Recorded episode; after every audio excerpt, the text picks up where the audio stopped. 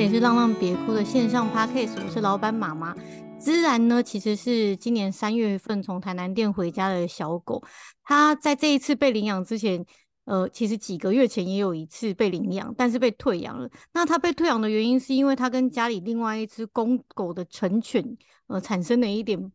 火药味。针对两犬的家庭，其实我们在家访的时候都会说明的特别的清楚。呃，可能会发生什么问题跟冲突。如果真的发生问题，也会告诉家人说该如何调解。对方其实当下也觉得没有问题，表示能做到，或者是呃有跟我们说，就是如果真的有这种状况，就是隔离啊，或者是请训练师啊。那但是养没多久以后，领养人就告诉我们，这两犬出现了有一些快吵架的征兆。所以他们决定不养了。然后之前讲好说他们可能会，嗯，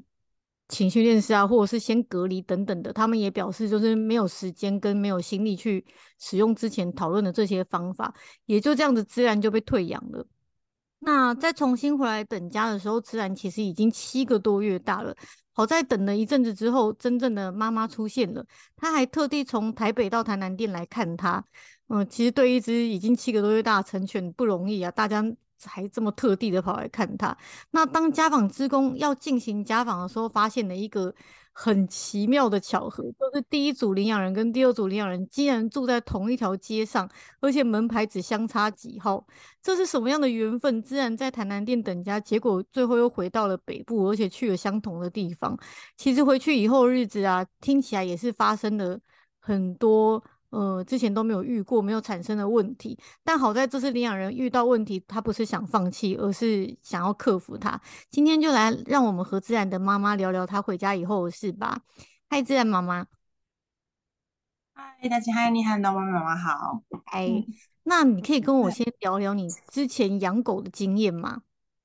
嗯，其实我在我之前有养过两只狗。然后其实两只狗都是年龄蛮大的时候离开，就是四十五岁的时候离开的。对，然后呃，其实我第一只狗狗也算是从幼犬就带回来养，大概四十五天就领养回来。然后呃，在那个时，在那个年代应该怎么讲？呃，其实有一点不太知道怎么养狗，所以都从网络上面搜寻，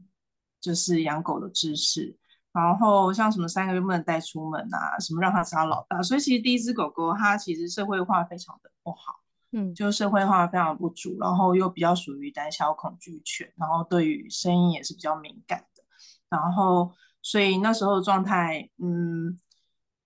有点比较消极的养法养育法啦，就是出门尽量挑晚上，平常就让它在家，就是这样。然后第二只狗狗其实。算是路边捡到的，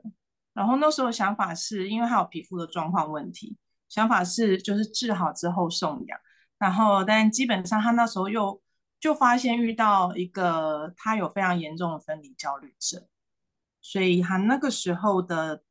状态是他焦虑的问题是人出门八小时，他就是吠叫八小时是没有办法停止的，然后也因为这样，所以。就呃有花了一些心思，就开始寻找一些看有没有可以解决或是缓解的方法。所以基本上两只狗狗也有同时之间是有两犬一起饲养的时间，也是长达大概五六年这样子。哦，他们有重叠，就是对，就是重叠的时间，两犬重叠的时间大概有六年的时间。嗯，因为那时候第二只狗狗带回来养的时候，其实第一只狗狗已经八岁了。所以他们年龄差距是八岁跟一岁，因为预估就是第二只狗狗预估年纪大概一岁多，所以其实也是两只狗狗的相处状态也是有一段过渡期，对，就是也有磨合期，就是。对，也是有磨合期，比如说像呃。因为一一岁的狗狗其实还算是青少年犬，然后就是比较爱玩啊，爱活泼好动。然后八岁的狗狗其实已经迈入老犬阶段，它就是它只想休息，就是让它好好静一静。然后，所以便是那时候回来的状态是，基本上只要有呃新的狗狗在的时候，老犬基本上是不会出现在同一个空间，它会自己躲到房间里面去，或者是呃自己躲回自己的窝这样子。但是年轻的狗一定会试图想要去找老的玩，所以也是会有发生一些冲突。但是所以那时候就是有想到说，哦，那是不是好像两犬的部分就会有所谓的资源的资源争夺或是护资源的问题，所以那时候有寻求训练师的协助，但是寻求训练师的协助的起起源是来自于第二只狗狗它的分离焦虑症，因为是真的造成蛮大的困扰，因为比如说他吠叫状态已经引起到呃。不间断已经引起到就是邻居的抗议啊，里长也来关切了，然后警察也来关切了，嗯，所以变是不得不解决。但那时候状态是第二只狗狗，它那时候先寄养在朋友家，所以说，呃，朋友忍受度比较高啊，他就是人家的抱怨，他就是不予理会，但是还是要寻求解决，所以才是去寻找训练师去看这一块有没有呃。呃，可以做一些什么调整，然后可以让他可以比较，呃，情绪的部分比较缓和，可以接受说自己独自在家，然后吠叫状态也可以减少。嗯，对。那他是怎么、嗯、怎么会这么严重？能离开八小时，他就叫八小时？其实我也不清楚哎、欸，因为其实刚捡到它的时候，它其实根本完全不叫的，所以我甚至一度以为它是就是有被割，就是嗓。嗓子有被割掉之类，然后是一直发现说，哦，出门回来之后，一直到邻居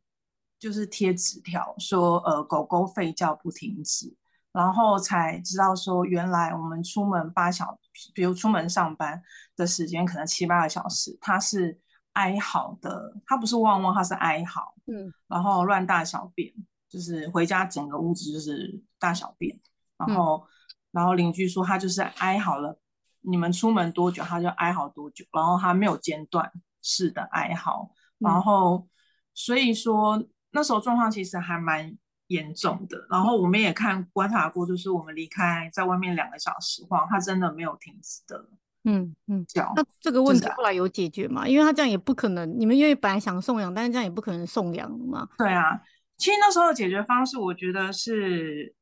还蛮妙的，就是呃。中间的经验是我们先去我寻求哦，我们那时候就是寻求训练师去咨询，然后就开始呃，那时候其实状态是我已经带回家了，我把他带回我家，因为他皮肤状况治疗好之后，我就是想说，OK，那我就先带回我家。那带回我家的状态又加入训训练师的家，所以可是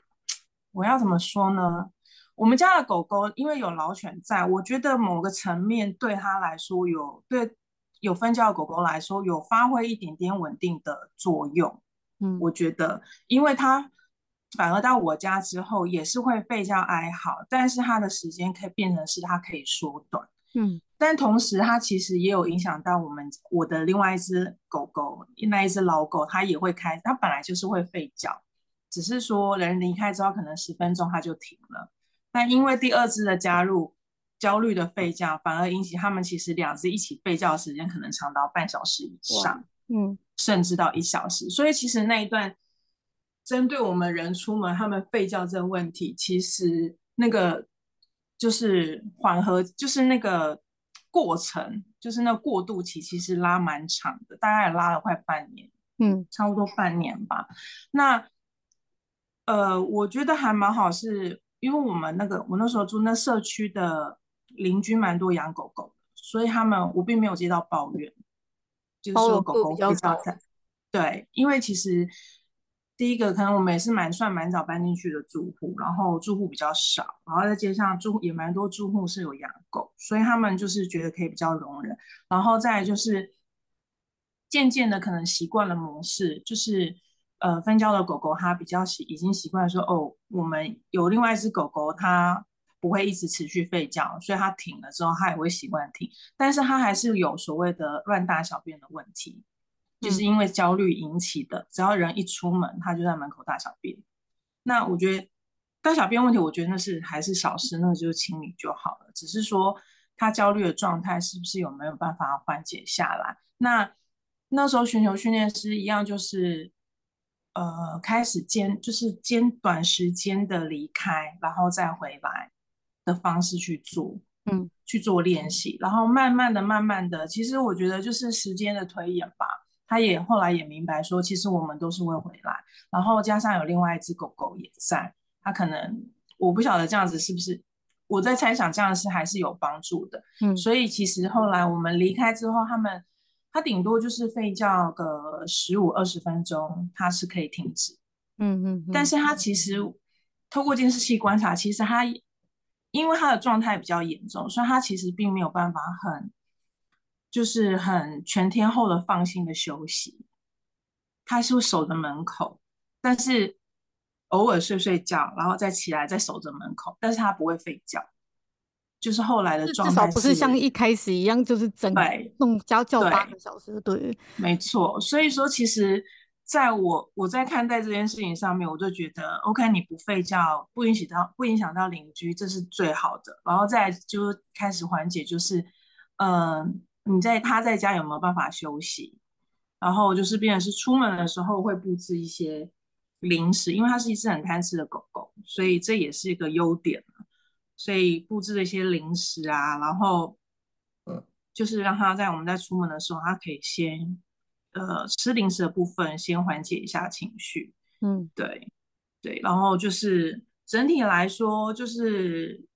我觉得就是那一段过渡期过了之后，我觉得他就是比较进入状况，也熟悉了环境，然后就我觉得整体状况就还蛮不错的。因为他其实唯一的问题就是分焦而已，其他没有什么太大问题。嗯、所以第二只狗狗后来你就自己留下来养了吗？对，因为送不出去，因为送养会其实那时候跑了一年，也是送养了一年，但是就是没有，就是都因为它的外外形并不是那么的。受到大家喜爱，一般大众喜爱的外形。这两只狗都是米克斯吗？都是米克斯，都是米克斯。嗯，对。所以你后来就就收编，想说家里还有空间，那不然就收编吧，因为送不出去。其实也没有办法，也不可能随便就把它把它丢掉或什么之类的，所以，这两只狗就把它养到养到老死了这样子。对，就是养到终老这样子。嗯，其实听起来这整个过程也是蛮辛苦，而且你你应该是一个人养狗嘛，对不对？对，初期的时候，呃，初期是一只，然后因为后来有家，因为那时候状态是有家人同住，但是我是主要照顾者。嗯，对，就是有就是兄就是家人同住，所以。呃，也算一个也，可是主要照也算是一个人养狗啦。大部分时间，大部分绝大部分都是我在照顾这样。嗯嗯嗯。那其实就是因为养两只狗，你自己的那个生活啊，跟时间一定也是被绑狗绑得很死。怎么会想要在狗狗走了以后，呃，是间隔多久来领养自然的？嗯，其实大概四个月吧。哇，才四个月就领养自然。嗯，而且我知道你 其实是因为。自然长得跟你家的一只狗狗很像，所以你就来领养它了。那你怎么会？就是、嗯、你怎么会觉得间隔四个月就来领养它了？而且还特地从台南跑来台北，你这个领养的机缘是什么？哦，应该是这样说。其实我没有预示，我第二只狗狗离开之后，我其实没有预设大概什么时候要。迎接新的狗，新的成员，但只是想说应该会再养一只狗狗，就是不确定。当然我只是不确定时间，因为我觉得养狗也是需要缘分嘛。然后看到自然是因为他的第一则贴文，就是他那时候被退养的时候的那一则贴文。然后我只是觉得说，哇塞，这是跟我们家，就是我之前狗狗讲，它叫黑妹。我说啊，它跟黑妹长得也太相似了吧，所以我还传给家。真的超相似，我说，我看说完全就是二点零黑妹二点零，这个升级版，因为它是整个就是一样是乳牛斑，然后是带虎斑纹，就是比较比较我觉得比较特别，对，就是比较一般可以比较少看到，然后就很整个整体上很相似，然后其实那时候也没有想说要领养，只是觉得说哇好像是哦，怎么可以这么像？但然后那时候的想法很简单，就是如果我再要再养。迎接新成员应该就是我要成犬，嗯，就是因为我觉得我对幼犬跟青少年犬觉得离离太遥远了。我有知我知道他们体力很，就是精力什么的，然后行为什么的，我觉得很怕，就是自己不知道怎么又养歪掉之类的。所以我那时候想法就是、嗯、，OK，我要养成犬，它已经性格比较稳定了，对。然后其实所以那时候看到自然只是。很压抑，说哇，怎么可以相似度这么高？然后再就是，嗯，其实一直看到他第二篇吧，好像第二篇发文，就是好像就是他被小孩小朋友就是说不喂他零食被被排挤那一篇文，嗯嗯嗯，之后就觉得，嗯，是不是应该来去看一下了？就是有一点小起心动念，有说，嗯，好吧，那还是要不要来去看他一下好了？因为那时候就觉得好像可以再迎接一只，再迎接新成员回家，然后只是因为其实，在那个当下，我也其实看也看过蛮多其实带领蛮多只其实带领养的狗狗，那，其实大家就是缘分也没有到，所以有很多因素就是哎也没有就是比较无缘这样，然后我想哎那要不要去看一下自然，所以我就。约了时间，然后我就下就去了台南一趟，嗯、然后其实到店内跟自然人互动也并没有很多，他没理，还是他没有不太，他其实忙着在等找食物吃，我觉得，嗯，嗯对，其实互动并没有很高，然后但是我带他出去散步，散散步了一趟，就觉得哎，好像还可以，他还蛮稳定的，就是对于、嗯、就是蛮有好奇心，然后也蛮有自信的一只狗狗。然后就觉得好像还 OK，其实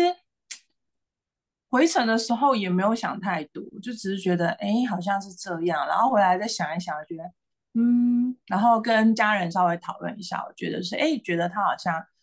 好像可以迎接他回家。嗯，然后也想过说，那他可能会有什么样的？因为毕竟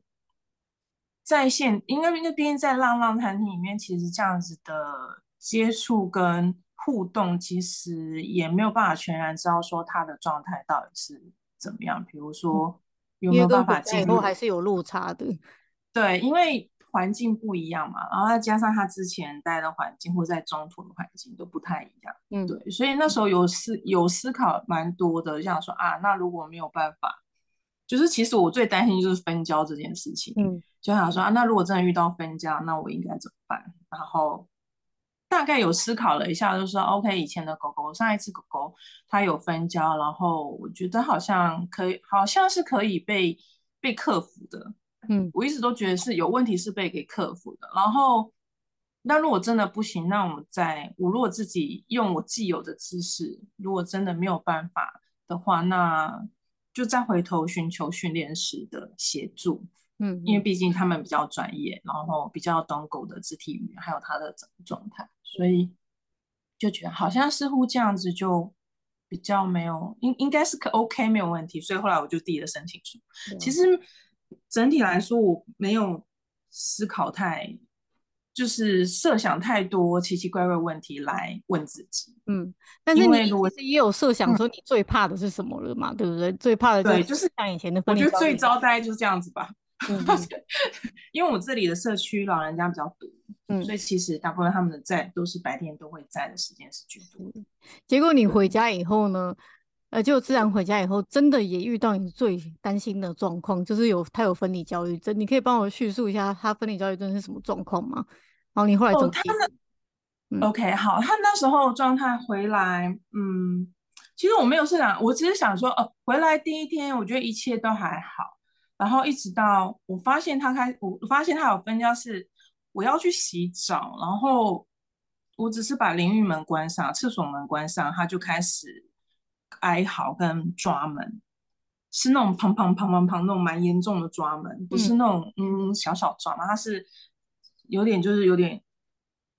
踢笑，就是抓很抓狂那边抓门，然后后来我想说好吧，那我就浴室门我不关，我就淋浴间门关可以吧？因为你这样看，至少知道我在洗澡，是人是在，嗯，然后就发现他也不行，也没有办法接受淋浴门关上这件事，就是他没有办法接受我离开他视线，所以当我淋浴门关上的时候，他一样抓淋浴门，然后就坐在淋浴门的门口，就在那边哭，哀哭这样子，然后一直哭到我洗完澡，然后一直即使我用声音安抚他说我在这里，我在这里，他可能稍微停顿一下之后又。我如果没有再发出声音，他又开始继续抓门跟哀哭。嗯、然后其实我那时候就有内心就有一点觉得啊，我的天，他这个又碰到了，嗯、好像、嗯、对，嗯，好像就是有碰到，然后甚至比我之前的狗狗还要严重，因为之前狗狗搬家还没有到，就是没有办法离开视线一秒钟状态。嗯所以那时候我就觉得，好吧，那不然我们就先从，因为不然就先从就是家里练习起好了。其实我那时候还是有试试着看他，就是我离开家的状况，所以我有试过，嗯、呃，大概隔了几天之后，我有试过让他自己在家，然后用监视器看，其实他一样，就是我们只要门一关上，他是连零食、鸡肉干什么完全舍弃。他没有在就哭而已，就是对，就是我给他零食或什么，那他只要看到我的那个门大门一开，我一开那个大门，一开那个内门，大门里面还有个内门，一开，他其实就直接放弃零食，放弃鸡肉，有水煮鸡胸肉也全部直接放弃，然后就直接冲往门口。所以当我们合一合上的时候，他其实就是抓门，就是。我连外面门都还没合，他就开始抓门，然后哀哭或什么的，所以就变成是说，好，那我趁你不注意，好，乐等乐色车，我说那我就抓乐色车时间，因为乐色声音比较大嘛，可以稍微掩盖出我是出门那个声音。就他可能，我大概只要到到楼下，他就开始哭喊，就是开始。我那时候看监视器，我觉得状况蛮严重的，有有让我觉得蛮严重，很大原因是因为，呃。我以前的经验只是狗狗，它只是在门边乱大小便跟吠叫，然后呃抓门也会有，然后哀嚎，然后但是它的状态是它会满屋子的跑，然后啃咬门，就是铁门除了抓然后扒之外，哀嚎吠叫，然后啃咬。然后满屋子跑，那个满屋子是可以看得出来，他是客厅跑跑跑到主屋，又跑到厨房，又跑到餐厅，就是满屋子他没有办法停下来的，嗯，不间断，就是间接停下来的，窜来窜去的。对，所以那个是情绪是没有办法，他是没办法完全冷静下来，他是连让自己休息都没办法的那种，嗯，就是我暂停个几秒都没办法。然后再接下来，后来发现，呃，他开始会啃自己。几乎啃自己的腿、大腿或是尾巴，嗯、就变成是说，就是分交，他其实他也有分，就是层级嘛。它已经到了，就是开始会伤害自己，有点自残状况。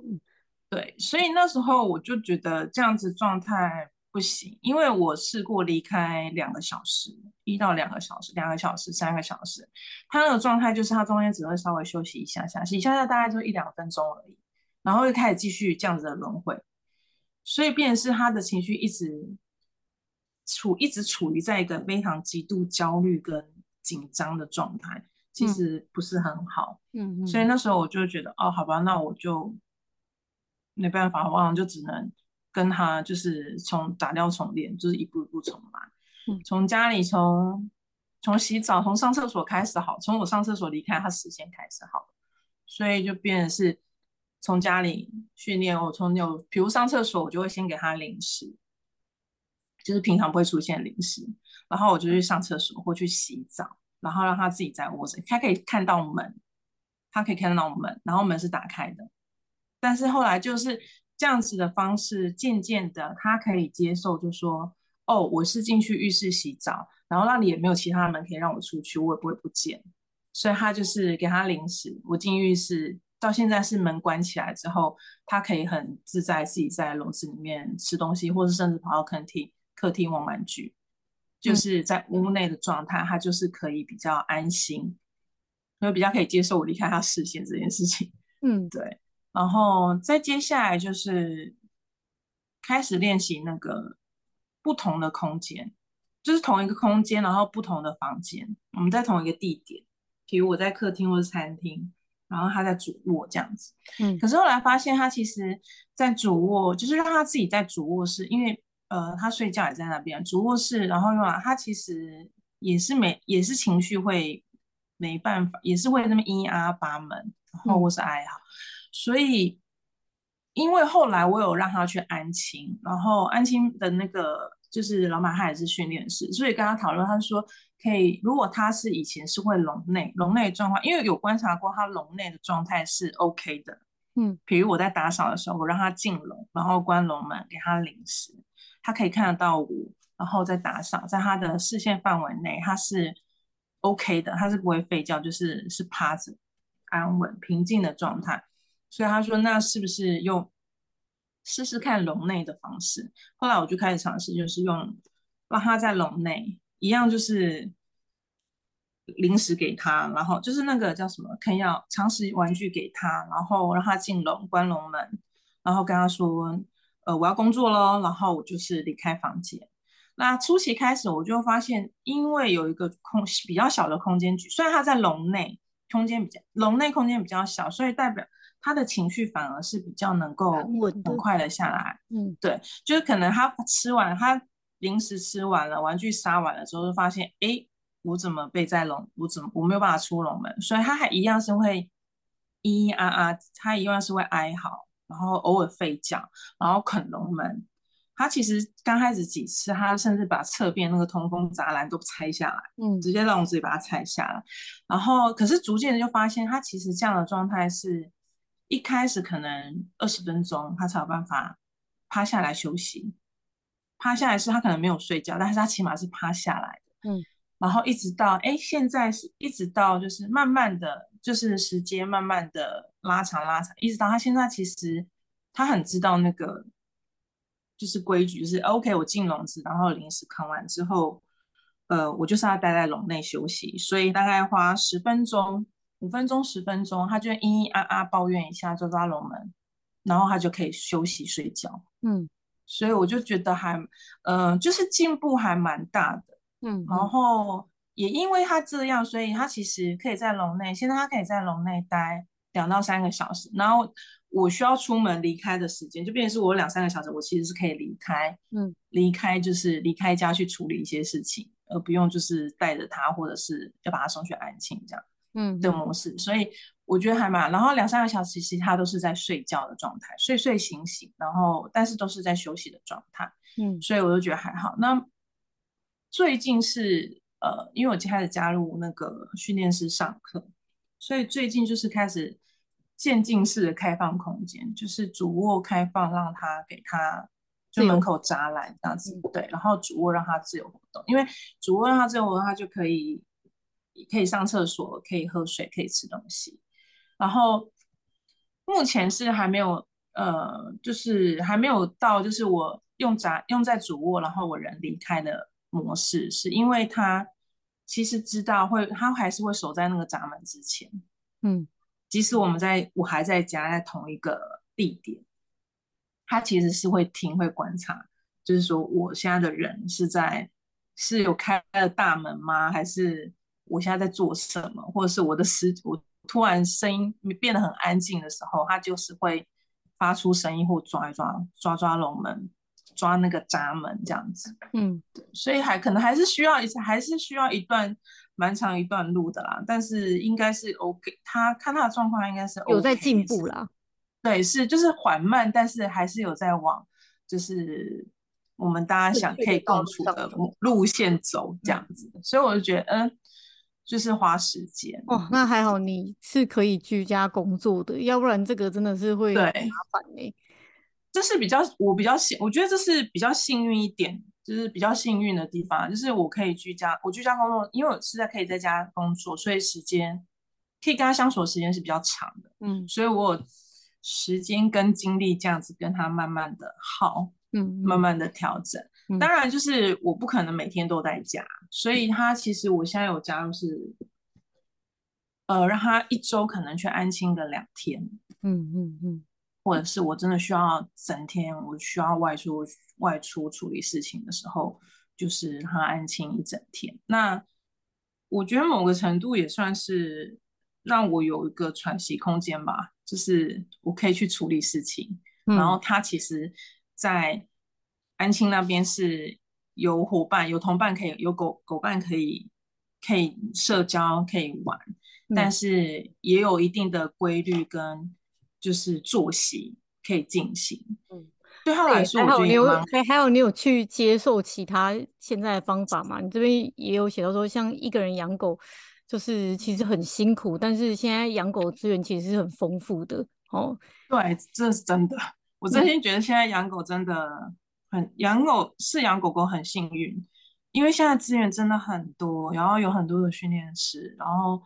呃，网络上其实有一些比较正向训练的知识跟资源，其实都还蛮好的。嗯嗯嗯，就不会像当初，我觉得早期真的就是人家讲就随便人人家讲，然后就随便养这样子。嗯嗯，所以很多会有很多行为，就是有时候真的自己会蛮无助的啊。对，因为会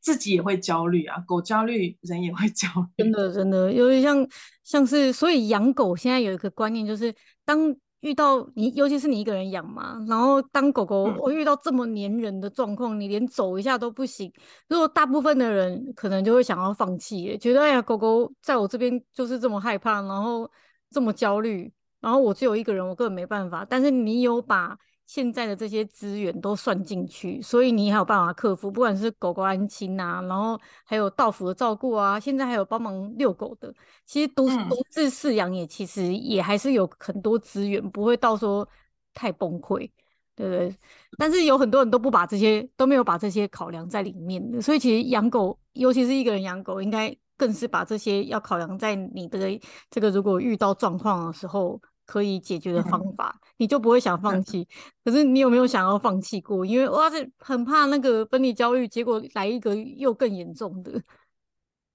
放嗯，这个选项好像没有在我的脑脑中有过，因为就会想到啊，放弃是，然后他要怎么办？嗯，我觉得啊，怎么办？他他他没有办法怎么办？那怎么办呢？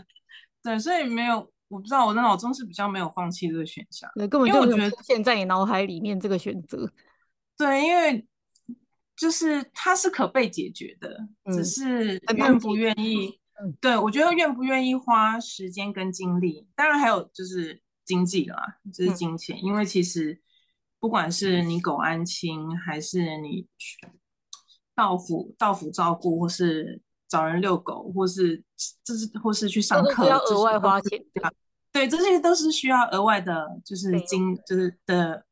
财，呃，应该不要财，啊，额外的钱去支付的，所以哈，这还都还不含医疗，所以所以养狗真的经济能力要要比较稳定啊，要不然这些支出是就就是不可能啊。那当遇到问题的时候，你又是一个人，你没有足够的经济能力，这些方法是都不可以想的，对啊，对啊，然后再来就是，嗯、呃，当然一个人，我觉得一个人可能取舍要。这个部分自己要考量自己自己有没有办法应付。比如说我那时候养两只狗，根本没有办法出国，嗯，所以如果喜欢旅游，然后我根本没有办法去做任何的长途旅行，即使在国内，真的真的这是真的，完全没有办法，因为就是好了，顶多就是可能请家人照顾，代为照顾个四天五天还可以，但那个是已经是他们跟家人很熟，是稳定的状态，而那时候是跟家人住。是可以这样做，可是如果说是你没有可以交托、可以帮忙的家人或朋友的时候，那就是送住宿嘛，那就是花钱。嗯，对。那像我以前状况是，第一只狗狗它是连住宿都没办法的，它是因为它其实是会有攻击人的状况，嗯，所以它其实就是它看不顺眼的，它就会因为恐惧的攻击，所以其实我也不敢送它去住宿，人家也不收，对，人家也不收，不然就是要找那种就是。他只收他一只，只收两只，就是他跟我，我就只收我两只狗，的状态，嗯，嗯，对，所以就是，嗯，要舍，我觉得取舍这件事情自己要衡量一下。如果自己要一个人要养狗的时候，真的这个自由度一定会被牺牲的啊，一定一定会，嗯。然后再就是还是要有援手吧，嗯，就是要建立自己的资源网吧。嗯嗯嗯，对。那如果说没有朋友可以帮，或是家人没有办法帮忙的话，那真的就是找，就是培培养，就是会找到自己可信任的。像像现在自然就是有安亲，有可以信任的安亲嘛，对不对？嗯、开始你就进好，那这真的很重要。对，嗯嗯。所以他其实现在去安亲，他自己都蛮开心的、啊。每次等到到门口，他都会很兴奋的想要进去。他是开心进 去，他是开心的，对，他是开心，因为他知道进去就是有朋友，有东西，可以先跟狗朋友，可以先跟朋友玩一圈，玩一趴之后，然后再进笼子休息，之后再出来，然后散个步，然后再玩个一趴这样子，嗯、所以然后又有零食可以吃，所以对他来说是，是享受的，对，是我觉得是开心的，我觉得那也还蛮不错。再来就是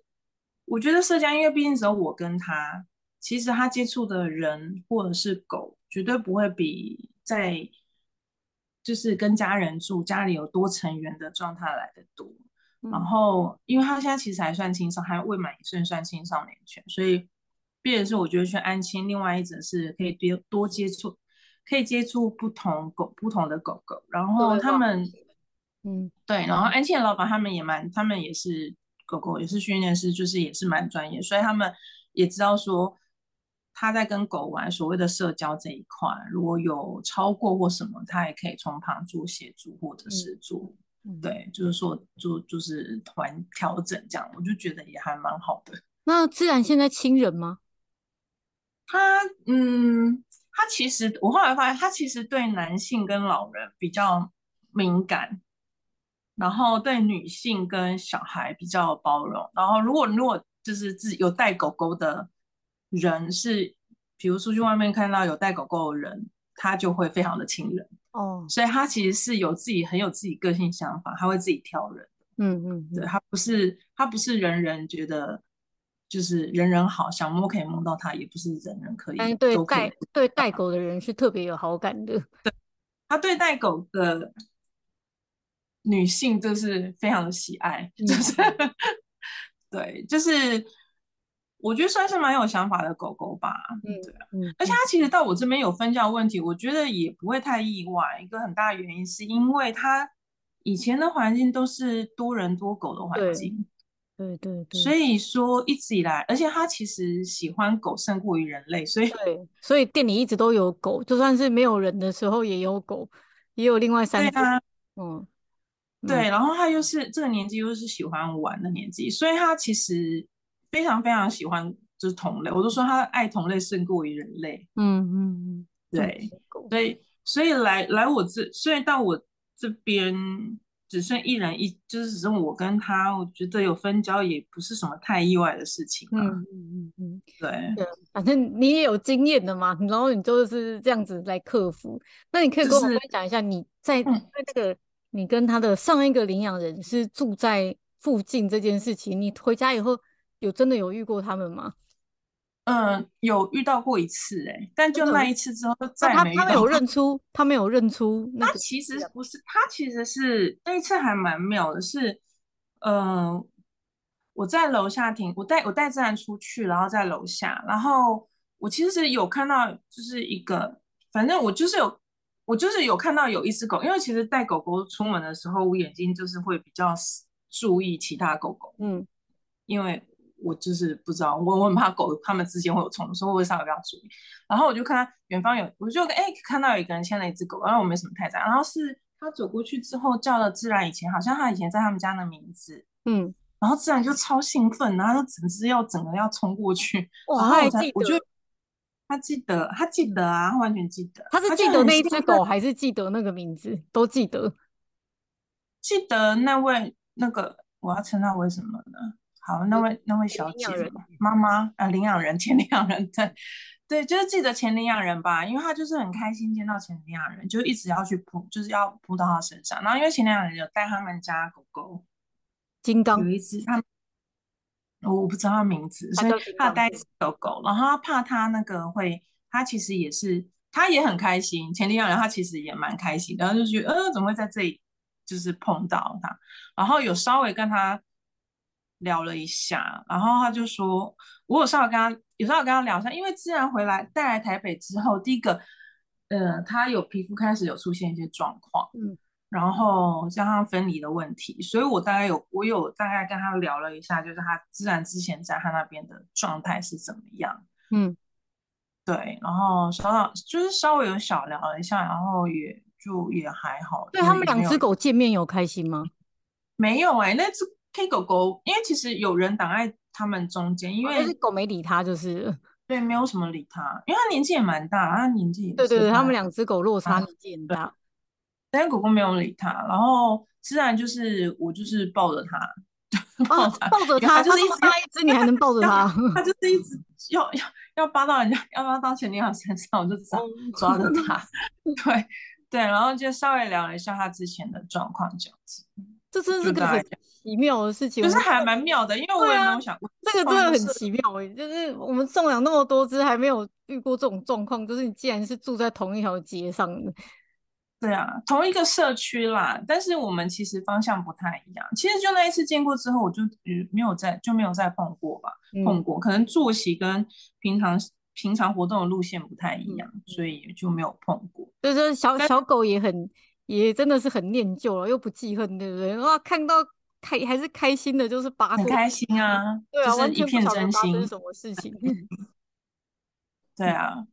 所以也还我觉得也还只是说呃。缘分还蛮妙的，他这样绕了一圈，从台南、台北，然后台南，然后最后又回到台北，然后又回到回到同一个地方，而且台北这么大，有时候想一想，对，有时候想想说这也太妙了吧，真的很妙。我们自己去家访的时候，发现那个地址的门牌只差几号，我们这样都吓到，想说这也太这个也太 巧了巧了吧？这个 有啊，家访有提到，但是我那时候就说哦，没关系啊，反正就。就这样，就是遇到就遇到啊。当然，那尴尬的一定也不是你啊。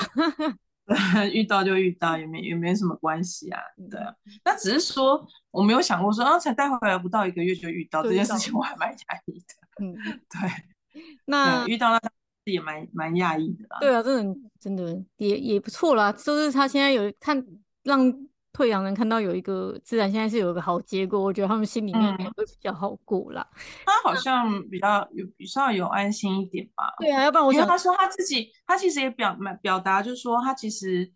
也觉得蛮对不起自然的。可是他对啊，多少内心一定会有内疚，让他们看到了，亲眼看到也是会觉得比较安心一点。对啊，对啊，嗯，看得出来他之前也是就是蛮蛮就是。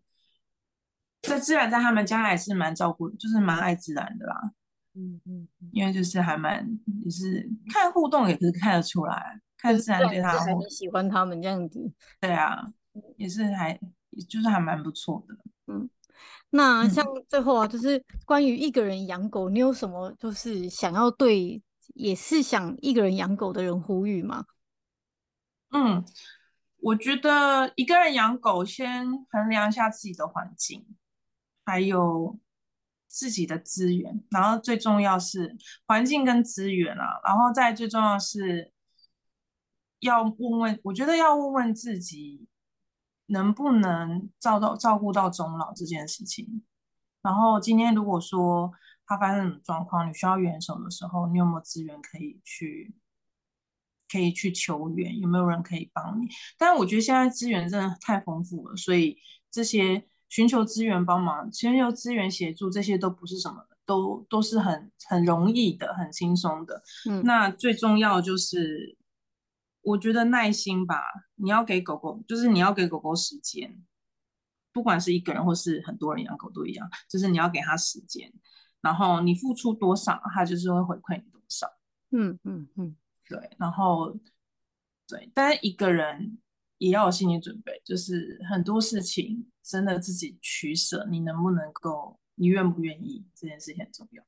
嗯，那那你一个人养自然有得到什么你觉得很棒的回馈吗？